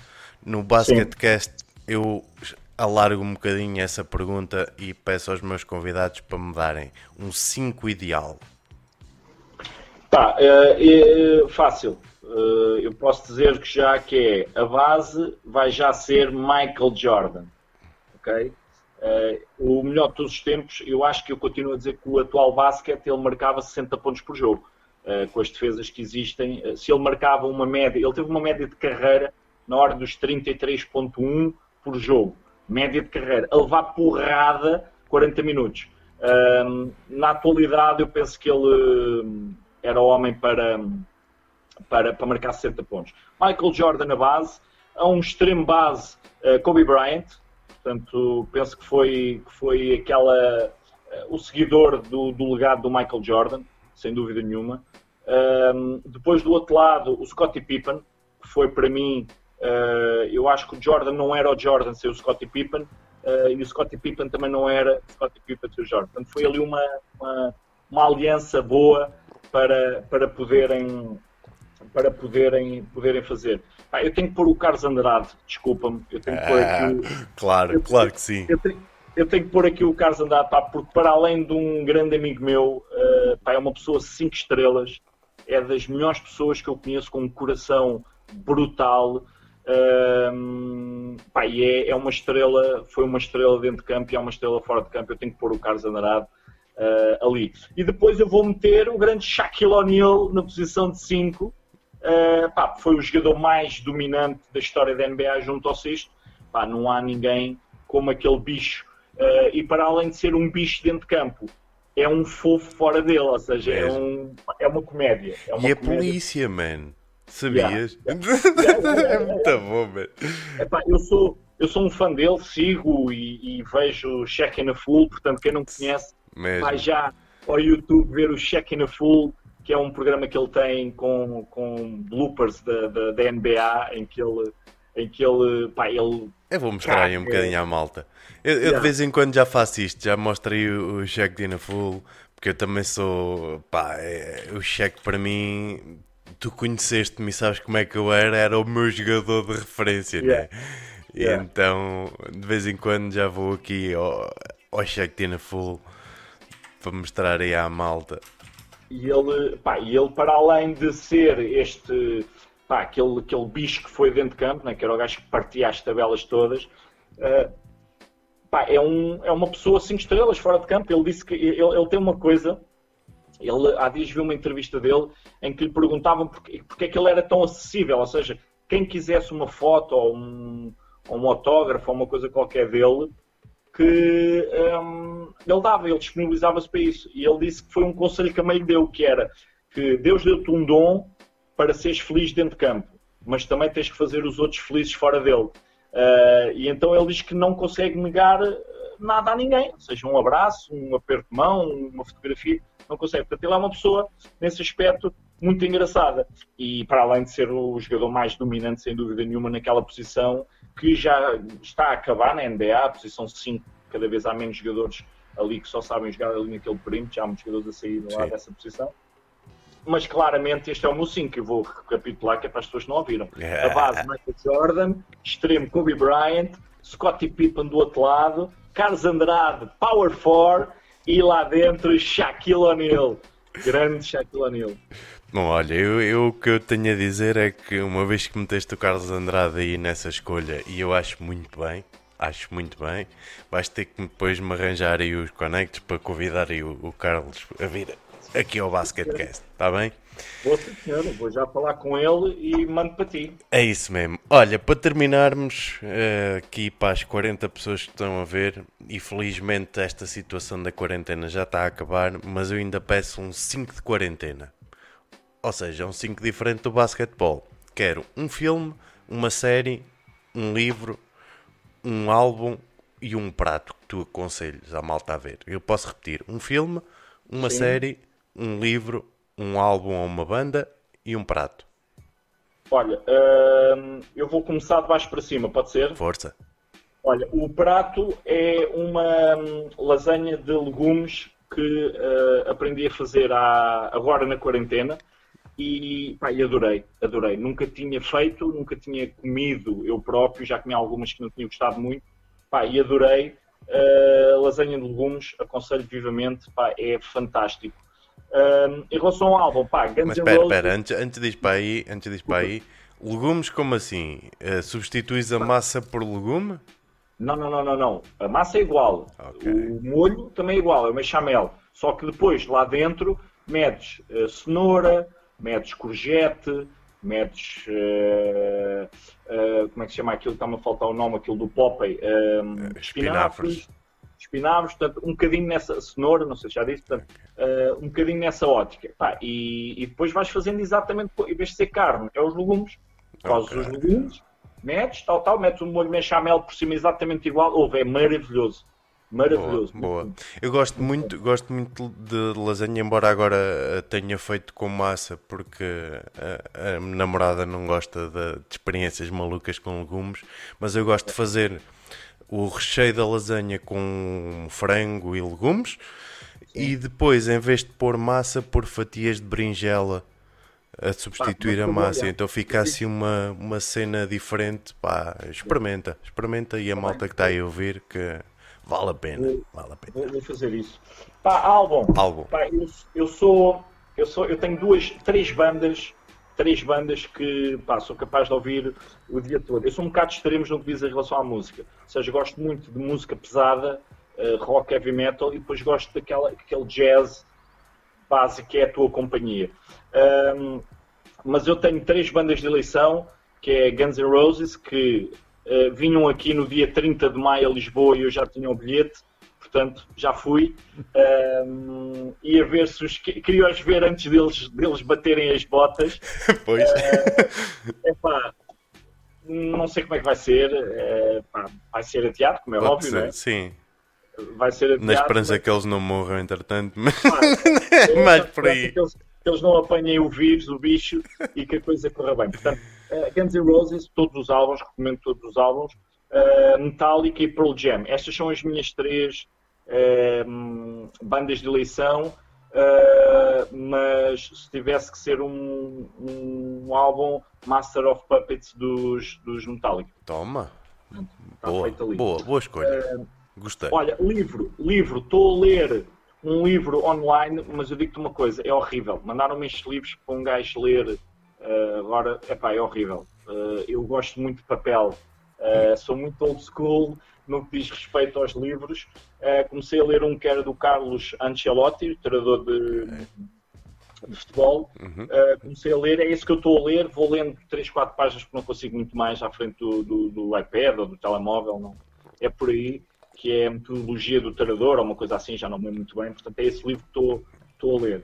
Em relação à série, estou a ler, a ver a série Ozark, não sei se já viste. Não. Uh, pá, muito fixe. Uh, ao início é muito estranha, assim, muito dark, uh, mas, mas vai melhorando e vai, vai, é fixe, gosto muito. Estou a acabar de ver essa série, claro, não podia deixar de falar do Last Dance, claro. do, do, grande Michael Jordan uh, e do Chicago Bulls, portanto também estou a ver, como é óbvio, né? Isto é, mal saem, são logo os dois comidos de uma vez só, é. logo os dois episódios. Um, epá, em relação a filme, epá, eu, eu, tenho um filme que é quase o, dois filmes que gosto muito. Gosto muito de O Gladiador e gosto muito do 300, mas o primeiro. Ok? Os outros dois. Sparta! Uh, We are Sparta! Portanto, uh, esses, gosto muito desses dois. Eu gosto muito deste tipo, desses tipos de, de, de filme mas o 300 o primeiro, os outros já foi assim um bocadinho, já não foi muito a minha onda. Uh, e o Gladiador também gostei muito, portanto são, e o Coach Carter também mais relacionado com o basquete, é aquele filme que, que fica marcado para, para, a vida. Este é aqui o meu, meu 5 ideal. Boa, boa. Este homem é um espetáculo, 5 quarentena, que dá para tudo, dá para as escolhas de toda a gente. Bom, Maltinha, não quero roubar mais uh, tempo aqui ao, ao, ao Fernando, agradecer-te mesmo do fundo do coração a tua presença e o teres aceito tão, de forma tão disponível a vir aqui ao, ao Basketcast. Uh, já sabes, quero, quero uma caneca aí do Todos Nos contra o Bicho. Está combinado. Aí está. Hoje é o, o hashtag é mesmo esse, é Todos Nos contra o Bicho. Não se vão embora, uh, que vamos fazer aí uma raidzinha. Isto da raid, não sei se tu sabes o que é. Um, explicar. Pronto, foi o que a malta fez. Agora vou fechar a emissão e vou pegar nos, nos viewers que estão aqui neste momento e vou enviar Sim. para outra pessoa que está a fazer live. E quem é estará? Será que é o, será o, o, o Ninja ou o, Speed? O Speed, Speed 2? Spinny, Spinny 2. Spinny 2. Não, o Spinny é um gajo Ferreira ou o Ninja, ou então vai para o outro. Vou aqui, vou aqui escolher, deixa lá ver aqui uma, uma maltinha esteja aí com pouca gente para a gente ajudar. Vamos lá ver aqui. É, vamos para alguém que anda aos tiros. Vamos embora. Vamos embora, vamos que ele está com pouquinha gente. Vamos lá todos, vamos lá todos dar uma força. Dar uma força e pô-lo todo no contra o bicho. Vamos a isso. Ganda é assim, gigas, ó oh, Jéssica, muito obrigado pelo teu follow, seja bem-vinda. Olha, tens aí uma t-shirt eu vou mostrar a t-shirt ao pessoal, meu, que os gajos não viram. Exatamente. Eu, eu, eu, tenho estado a divulgar aqui o teu Instagram, ali o, através do, do meu amigo Guessu. Uh, tenho, temos estado aí a divulgar t-shirt, está muito louca, pá. Espetáculo. Yeah. Uh, eu depois dou-te uma destas do Basketcast para ficares para a memória e fala com o Carlos Andrade, tá?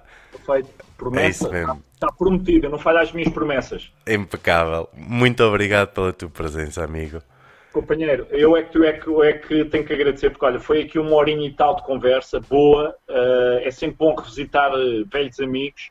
É sempre bom estar a falar também, às vezes, para pessoas que não estão ligados à nossa área, da parte do desporto, da parte do, do basquetebol, e aprendemos com todos. Eu acho que, que, é, que é aquilo que eu acho que faz falta à nossa sociedade é, não há aceita dos gamers, não há aceita dos, uh, sei lá, dos gajos do basquete, aceita, não, somos todos.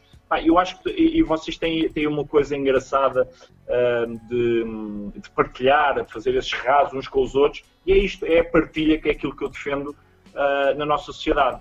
Se todos nós partilharmos um bocadinho, somos mais felizes. E fica esta, vou com esta, com esta filosofia de você, vocês, do pessoal do, dos gamers, uh, que pá, sou, fiquei, fiquei fã, muito sinceramente, vou ser sincero, fiquei fã.